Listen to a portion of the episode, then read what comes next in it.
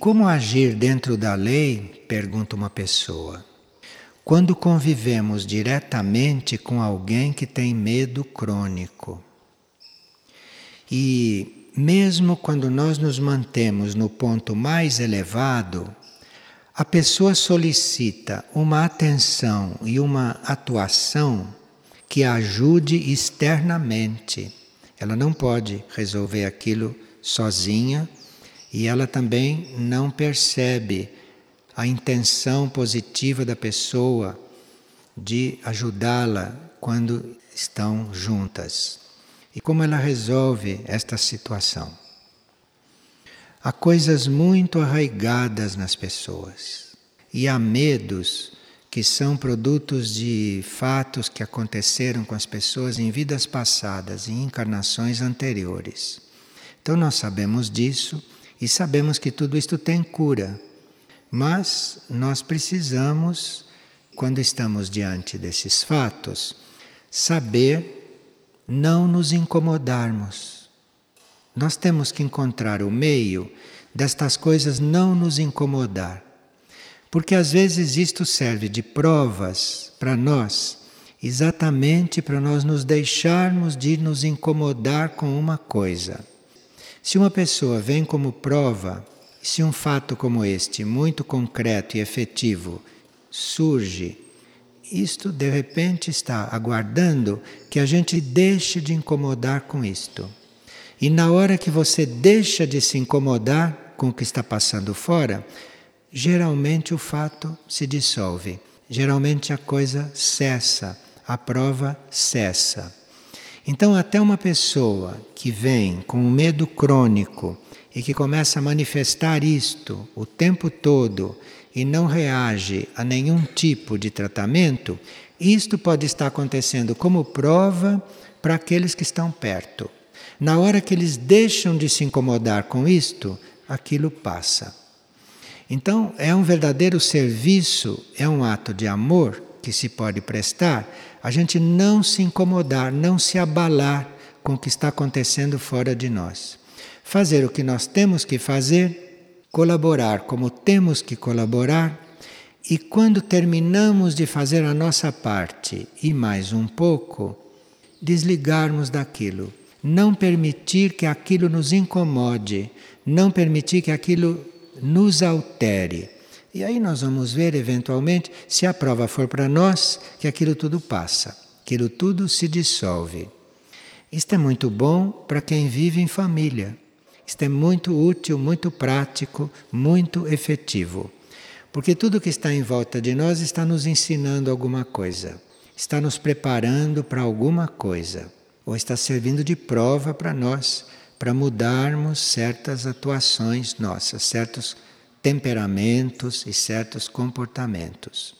Outro dia uma pessoa estava em dificuldades porque dizia: "Bom, mas isso é do temperamento da pessoa". É exatamente o temperamento é que tem que mudar. É exatamente isto que tem que mudar.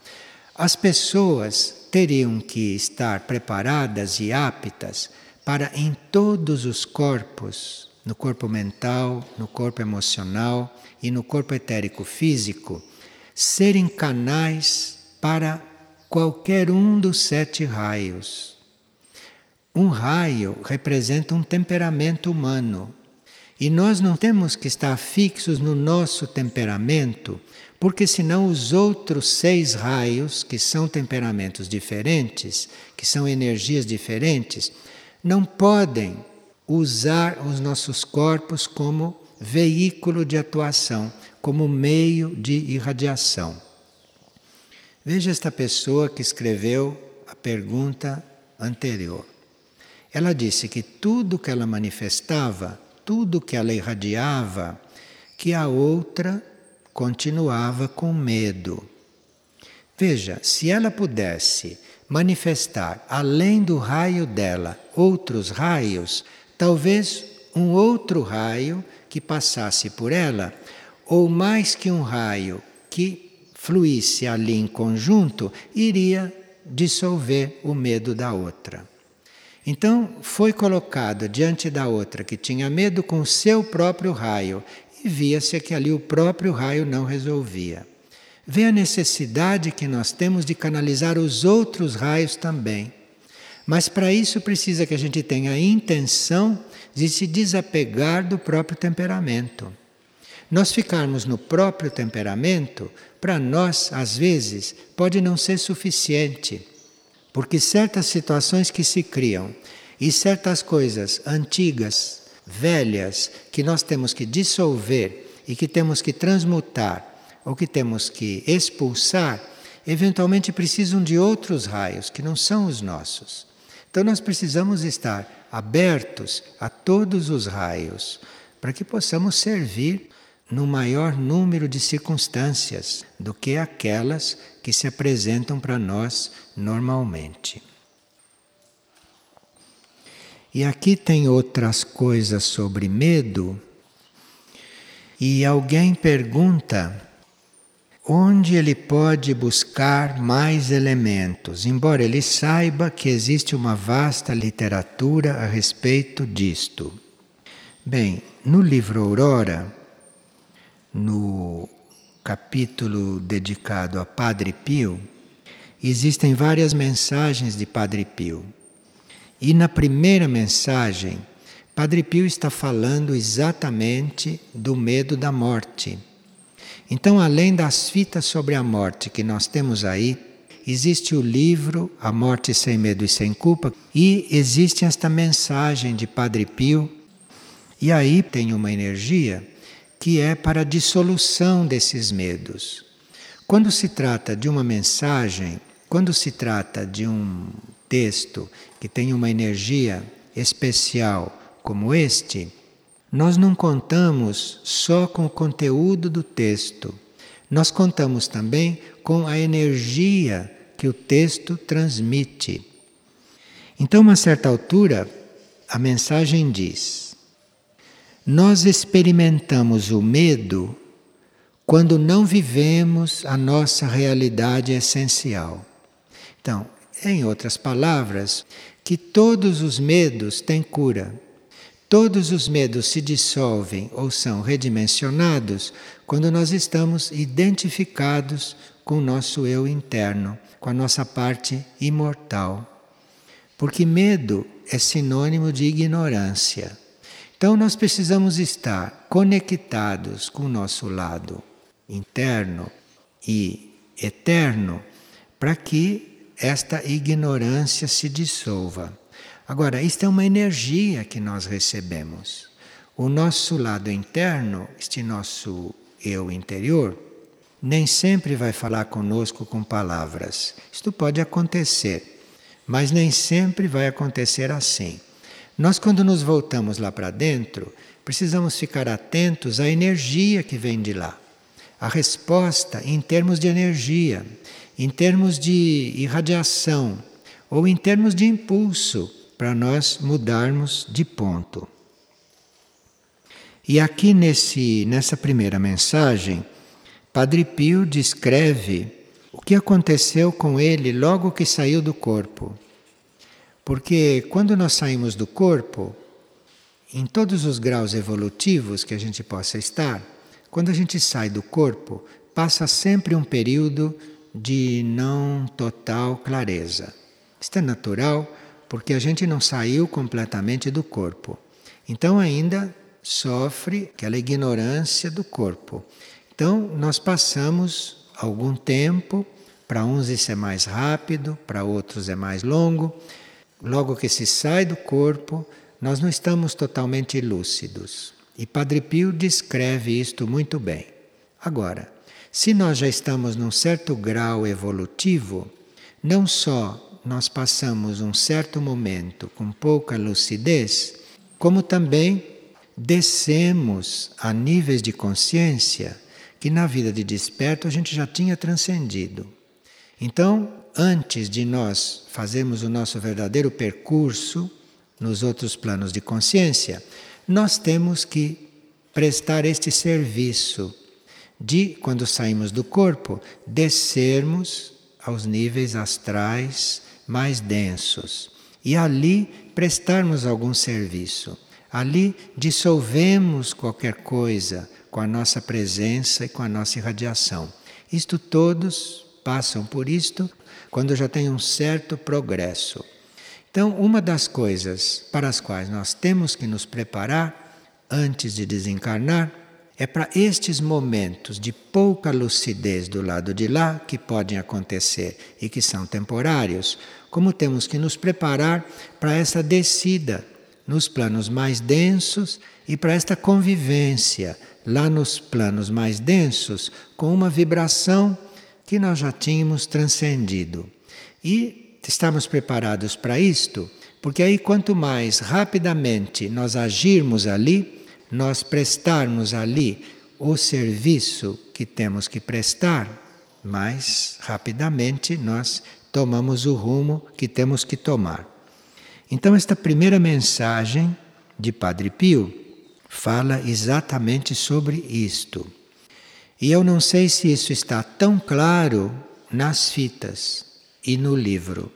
Isto certamente está dito lá nas fitas e nos livros, mas não com esta energia que está dita aqui nesta primeira mensagem. Porque aqui está dito mesmo com uma energia daqueles planos e que não tem quem não consiga sentir e perceber.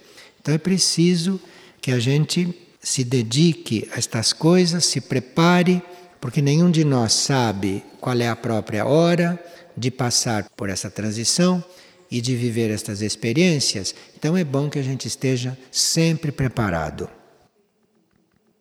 Quando alguém relata a sua experiência, aquilo para nós é uma referência. Não quer dizer que você vai passar por aquilo daquela forma e naquele grau. Isso, ela está perguntando se no sono ou no sono profundo se passa por estas experiências.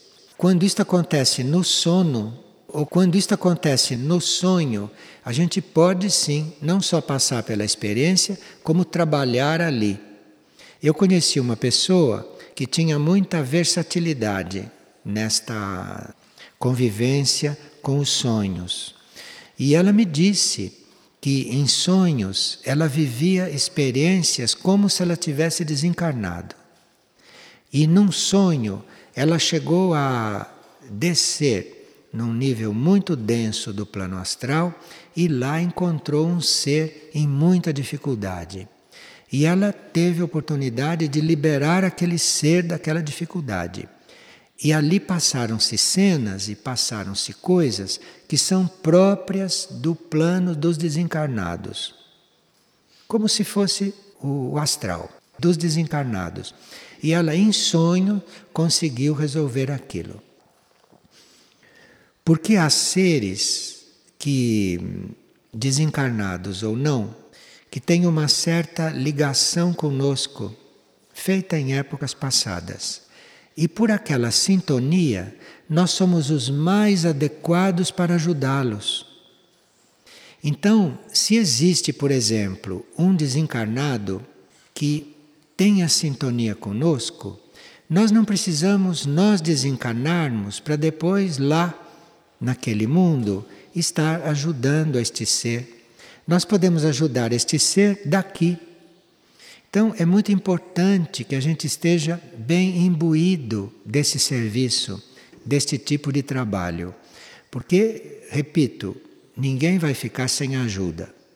Isto todo mundo recebe ajuda. Mas nós temos certas sintonias com certas pessoas que são as mais adequadas para resolver certas coisas. E muitas pessoas desencarnam sem terem resolvido certas coisas, que com a nossa sintonia podia ser muito mais simples para elas. Então nós podemos estar disponíveis também para atuar nesses níveis, como o Padre Pio atuava e como outros também podem atuar. Alguns em momentos especiais e outros bem naturalmente, como parte do seu serviço. Ninguém pode chegar a esse serviço quando aqui se faz de vítima, quando aqui se queixa das coisas, se lamenta das coisas. Estas coisas que nos levam a nos fazer de vítimas, estas coisas que nos levam a nos queixar, a nos lamentar, essas coisas que nos levam a reclamar, tudo isso são provas e que nós não sabemos passar por elas. Então, acontecem coisas e a tendência humana natural é reclamar, é se queixar, é ir pedir ajuda antes de fazer a própria parte e um pouco mais. Então, isto faz com que a pessoa não se prepare para estas coisas. Porque se ela não consegue deixar de se fazer de vítima aqui, ela não consegue deixar de ter pena de si mesma aqui, como é que ela vai prestar esses serviços? Como é que ela vai servir quando se tratam de situações reais, estados dos outros, das outras almas ou dos seres do reino animal que estão em situações que nós podemos aliviar, ou que nós podemos ajudá-los a resolver. Então, quem experimenta o medo não vive a realidade essencial de Padre Pio. Isto ele está manifestando que o medo é paralisante. Uma pessoa que tem medo é paralisada. Paralisada para muitas coisas, porque o medo não permite que a pessoa faça certos movimentos, certos movimentos sutis, certos movimentos internos. O medo paralisa os corpos sutis. O corpo mental, o corpo emocional, o corpo etérico ficam paralisados com o medo não têm o movimento que poderiam ter. Então, este treinamento de nós ficarmos o mais coligados possível com a nossa realidade interna e essencial, isto é muito importante para que sutilmente a gente não fique impedido de servir, de fazer aqueles movimentos e darmos aqueles impulsos que os outros seres precisam. E aqui gostaríamos de passar aquilo que se considera uma oração, que pode ajudar na dissolução de toda esta paralisia né, na qual os nossos corpos sutis podem se encontrar. E a oração é a seguinte: isto é uma oração do tibetano. Que a realidade governe cada pensamento meu e que a verdade seja a mestra da minha vida. Isto, se for repetido com a mente muito concentrada em cada palavra, isto pode render muita luz, isto pode desenvolver muita energia. Que nesta oração tem duas palavras muito importantes e que o tibetano transmitiu com as iniciais maiúsculas a palavra realidade e a palavra verdade. Então, tem muitas pessoas que temem a realidade, porque a realidade as amedronta. E outras pessoas não querem saber da verdade porque se acham muito fracas, frágeis. Isto é um engano básico, porque a pessoa só vai ficar forte quando ela aprender a estar diante da realidade. E quando ela estiver disposta e preparada para saber a verdade, primeiro a verdade sobre ela, e depois outros tipos de verdade, que é muito bom nós conhecermos para podermos ajudar para que tudo seja diferente, para que tudo seja evolutivo.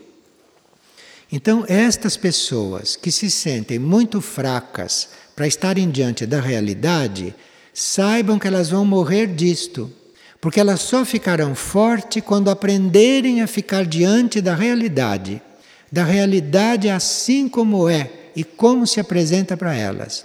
E elas só vão ser curadas e só vão compreender melhor as coisas e, portanto, serem livres para evoluir quando souberem estar diante da verdade, quando não fugirem da verdade. Porque a consequência de nós fugirmos da verdade ou de nós não querermos a realidade porque nos consideramos fracos, o resultado disto é um aumento do sofrimento. E não tem cura. É só você estar diante da realidade assim como é e querer realmente a verdade sobre você e sobre aquilo que você deve saber, é este o caminho para se ter força e para se estar neste campo de força de uma forma correta, de uma forma evolutiva e servindo. Agora, nós já vimos que para todo medo tem remédio, todo medo tem solução, por mais arraigado que ele seja, por mais antigo que ele seja. E nós temos que lidar com isto de uma forma inteligente. Temos que lidar com isto com a disposição de sermos fortes, de sermos adequados para cumprir as nossas tarefas da melhor forma possível. Já sabemos que cumprir perfeitamente em corpo físico não se consegue, mas de cumprir da forma mais perfeita possível de nós nos aproximarmos o mais possível da perfeição, embora sabendo que não se chega lá nesta etapa evolutiva e nestes corpos. Mas isto tem que ser uma intenção, isto tem que ser uma antecipação de uma situação que um dia nós vamos conhecer. Todos os espíritos, todas as almas vão chegar à perfeição. Nós temos que estar com a nossa intenção, com a nossa energia procurando antecipar esta situação futura, trazer esta situação de fazer as coisas da melhor forma possível para este momento presente, para este momento atual. Então nós sabemos que para todos os medos há remédio e só que nós não conseguimos aplicar esses remédios totalmente. Mas temos que nos colocar a caminho, temos que colocar na via certa e enquanto nós nos lamentamos, enquanto nós nos queixamos, enquanto nós nos sentimos fracos, enquanto nós queremos fugir das coisas como são, isto vai ficando adiado e vai havendo um desgaste dos corpos do ser. Vai havendo um desgaste desta personalidade, deste ser. Então, o medo da morte em parte, ele é controlado pelas informações que nós podemos ter pelo que se passa naqueles momentos. Agora, além destas informações, e as informações nos dizem que existem vários níveis de consciência e que a morte é uma transição de um nível para outro. O medo da morte vai ser resolvido mesmo é quando nós tivermos esta continuidade de consciência. Se nós, nesta vida de encarnados, temos a possibilidade de inconsciência descermos para todos os níveis abaixo deste, para os planos mais densos do astral, para os planos mais densos do mental e do etérico, se nós temos essa possibilidade de conhecermos, de descermos estes planos e lá nos mantermos o que somos, então nós estamos aptos a ter esta continuidade de consciência. E nos sonhos e no sono já podemos ser preparados para estarmos nestes planos. Certos sonhos representam situações da vida de desencarnado. E nós precisamos estar aptos a ir experimentando estas coisas, porque aí o medo da morte se dissolve por si. E quanto ao medo do futuro, nós vimos também que este medo do futuro vai diluindo ou vai nos tocando cada vez menos quando há um contato que não é normal entre a alma e o cérebro. A alma contata a mente e a mente recebe as coisas da alma e passa para o cérebro. Mas a mente não é suficiente para tirar do cérebro o medo do futuro. Para que o cérebro fique curado do medo do futuro e a mente também, precisa do contato com a alma, precisa do contato com o eu interno. Por isso é que a mente deve fazer este exercício, porque não tem porquê você viver o momento presente em função da sua segurança no futuro, que é o que se passa com esta humanidade. Então, se há um medo do futuro, o remédio não são as companhias de seguro. O medo do futuro não tem o remédio naquilo que as pessoas procuram. O medo do futuro é falta de contato da alma com a mente e com o cérebro, principalmente com o cérebro, Então, resolvido este contato, não há medo do futuro. Porque, seja qual for o futuro, nós internamente somos preparados para passar por isto. Não existe nenhum destino maior do que a nossa capacidade de suportar. Então não tem por que ter medo do futuro. Se o seu futuro te reserva uma experiência muito diferente desta que você tem hoje, isto não é problema, porque qualquer coisa que o teu futuro te reserve, qualquer coisa, você tem capacidade para estar naquilo. Não há erros nisto. Então não tem por que temer o futuro. Não temer o futuro não quer dizer que você vai ter o futuro como você gostaria. Não temer o futuro quer dizer que você vai ter forças para viver aquilo que você tem que viver no futuro. Que aquilo é parte do teu processo evolutivo, que aquilo são coisas que você precisa para amadurecer, para crescer e para se tornar um adulto, como ser aqui e como alma lá do outro lado, lá nos outros planos. E vimos que o medo do mal físico, que isto já está nas células físicas. Então que a gente deve estar preparado para qualquer momento o corpo físico manifestar uma certa fraqueza diante de certas experiências, o corpo físico. Agora, se você está conectado com seu ser interno, se você está bem coligado com seu lado interior, você vai deparar com esta fraqueza física de uma forma correta. Uma vez me contaram que Paul Branton estava desencarnando e o, a parte cerebral dele, física, estava numa grande crise. E ele dizia para as pessoas que estavam ali do lado que não se impressionassem por isto, que está num processo físico, que não era nada com ele aquilo, que eles não se impressionassem com o que fosse acontecer ali no cérebro, porque aquilo não era com ele. Aquilo era um material que ele pediu emprestado, que estava apto a devolver, e o que for acontecendo ali que não impressiona ninguém, porque aquilo não é com ele.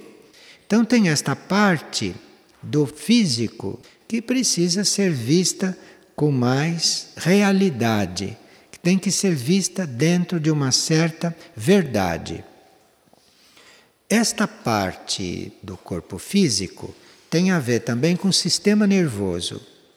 E o sistema nervoso, que também não somos nós, que é um sistema que funciona enquanto nós estamos dentro destes nervos, desses corpos, o sistema nervoso pode ser ajudado diante do mal físico. Para o sistema nervoso você diz: olha, se acalme, porque se precisar eu te dou um sedativo. Se acalme, porque se precisar a gente toma uma anestesia. Já o sistema nervoso fica mais calmo. E isto vai afetar menos o processo físico. Então existe o físico, existe o sistema nervoso e existe a nossa consciência. E nós temos que separar essas três coisas muito bem separadas e tratar de cada uma no seu devido lugar. Esta situação do mal físico é um pouco mais, mais é, concreta do que os outros medos. Então, o medo no corpo físico pode ser ajudado com outros recursos. E o medo do insucesso que nós vimos também, que é muito comum, porque a pessoa se deixa levar por isto e acaba se julgando incapaz para aquilo que lhe foi atribuído. E isto é medo, isto é uma forma de medo do insucesso. E para isto ser corrigido, removido, é preciso que o nosso pensamento seja bem positivo. Bem positivo no sentido de que o nosso pensamento não tem que estar nas nossas limitações, que existem, são reais, é uma verdade. As nossas limitações são verdadeiras. Não tem por que se assustar com isto. E o pensamento não deve estar aí. O pensamento deve estar no lado positivo. Porque o nosso lado positivo é infinitamente maior do que o nosso lado negativo. Infinitamente maior. Então, se você vai estar com o pensamento no seu lado positivo, você tende a tomar consciência de mais coisas do seu lado positivo. Porque o seu lado positivo não só é muito maior do que o seu lado supraconsciente é totalmente desconhecido da sua consciência humana. Então nós precisamos tomar uma posição diante do medo do insucesso, diante desta percepção de que não somos capazes para tudo. Nós temos que tomar uma posição aí. E temos que ver que posição nós tomamos. Porque aí o desconhecido, aí as nossas qualidades desconhecidas têm possibilidades de aflorar, têm possibilidades de vir para o consciente e têm possibilidades de se fazerem sentir. Mas nós temos que realmente tomar uma posição diante deste medo, deste medo do insucesso. Então, a sintonia do indivíduo com níveis elevados podem ativar certos fogos no indivíduo, certas qualidades no indivíduo.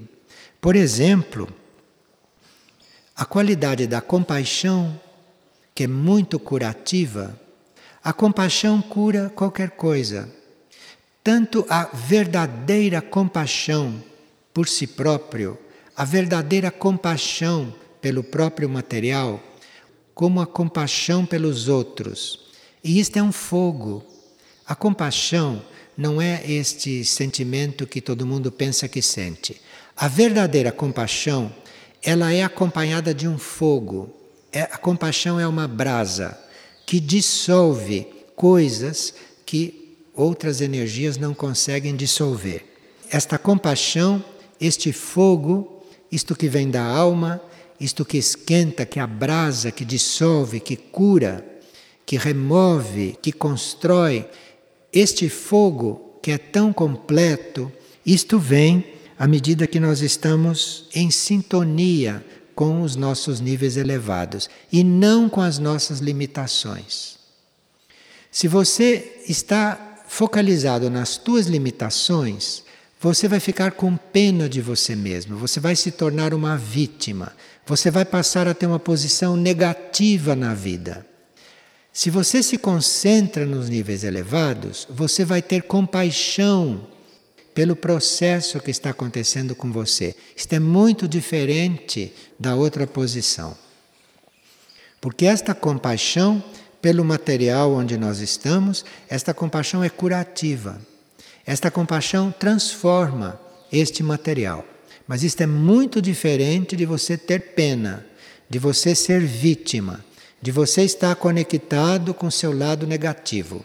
Você está identificado com seus limites você não pode alargar nenhum limite com isto, com esta posição. Mas se você estiver conectado com a sua parte superior, mas conectado mesmo, não querer saber de outra coisa a não ser daquilo, isto gera uma compaixão até pelos seus corpos. E você vai ver então pela experiência o quanto isto é transformativo, o quanto isto salva muito material que parecia que estava comprometido. Agora, para isso, você precisa não estar levando muito em conta este ser inferior, você precisa não estar sendo levado pelas reações desta parte humana, desta parte corporal, desta parte física, emocional, mental, desta parte egóica, você precisa não estar muito identificado com isto que é para você poder tratar isto de uma forma correta. Porque deixar de tratar com isso é impossível. Mas você tem que tratar disto com uma forma correta. E isto é bom que se aprenda aqui enquanto estamos dentro dos três corpos. Porque saindo deste corpo físico, desencarnando deste corpo físico, nós continuamos com os mesmos problemas astrais, emocionais e mentais lá do outro lado. Então, saindo do corpo físico a uma certa altura, num sono, num sonho ou num processo de desencarnar, saindo do corpo físico, você vai estar vivo dentro do corpo astral e dentro da sua situação emocional. para ir resolvendo aquilo. E depois vai estar dentro da sua situação mental. Então precisa que todo este processo comece a ser feito aqui.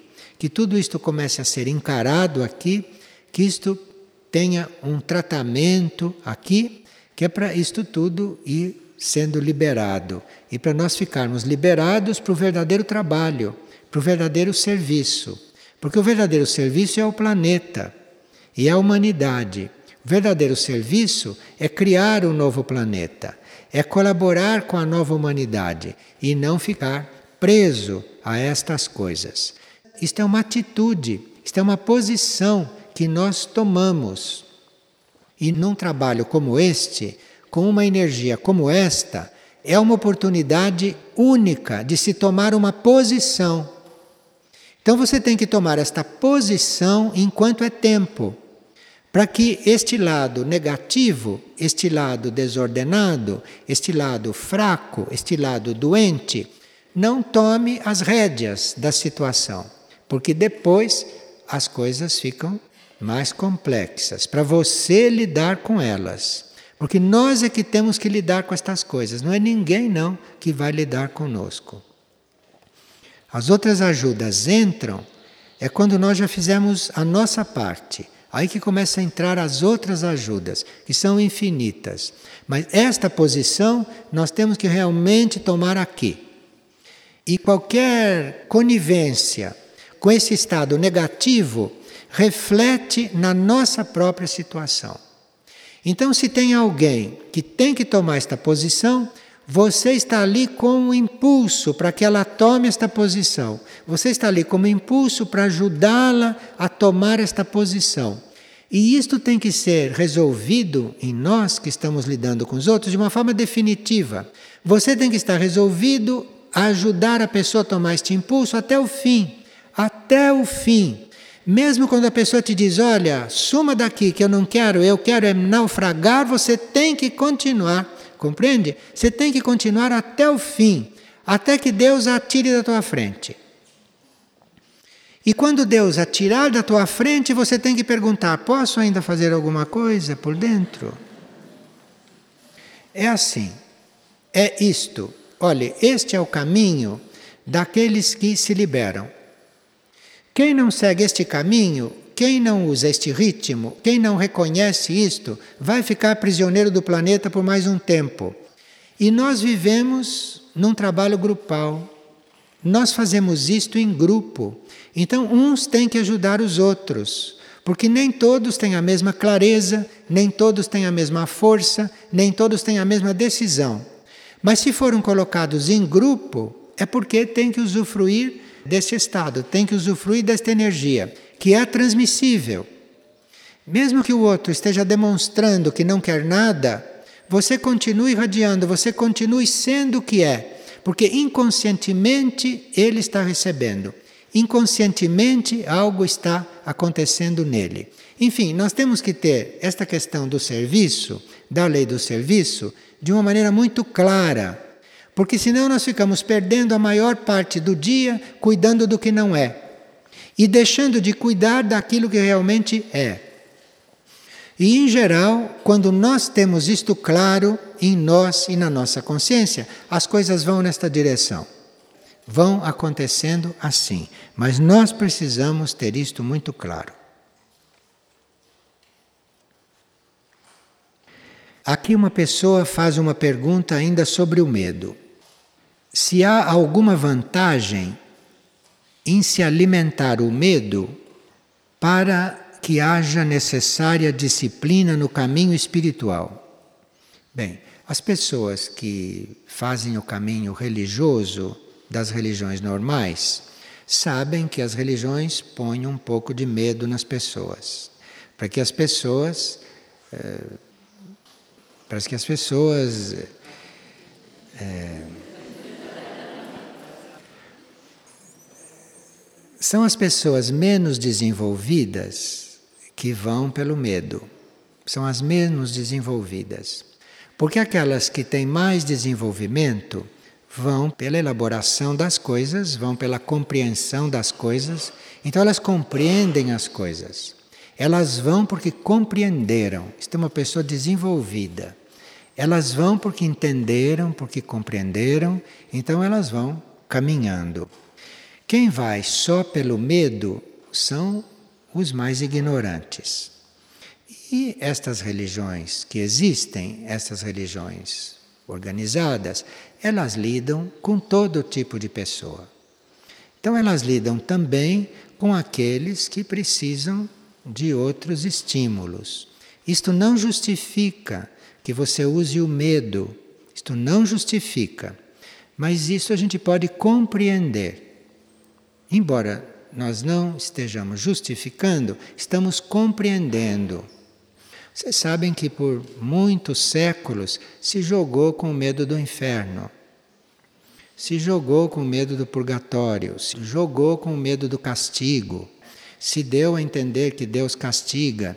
Isto tudo são recursos que alguém pode usar com quem é ignorante, com quem não pode compreender outra coisa. E nós não sabemos se estava certo ou se estava errado. Nós não sabemos, não cabe a gente julgar. O que nós temos que fazer é nos colocar na nossa posição e agir conforme a nossa posição está indicando. As outras formas de agir não são conosco. Então eu não sei se isso estava certo ou se estava errado.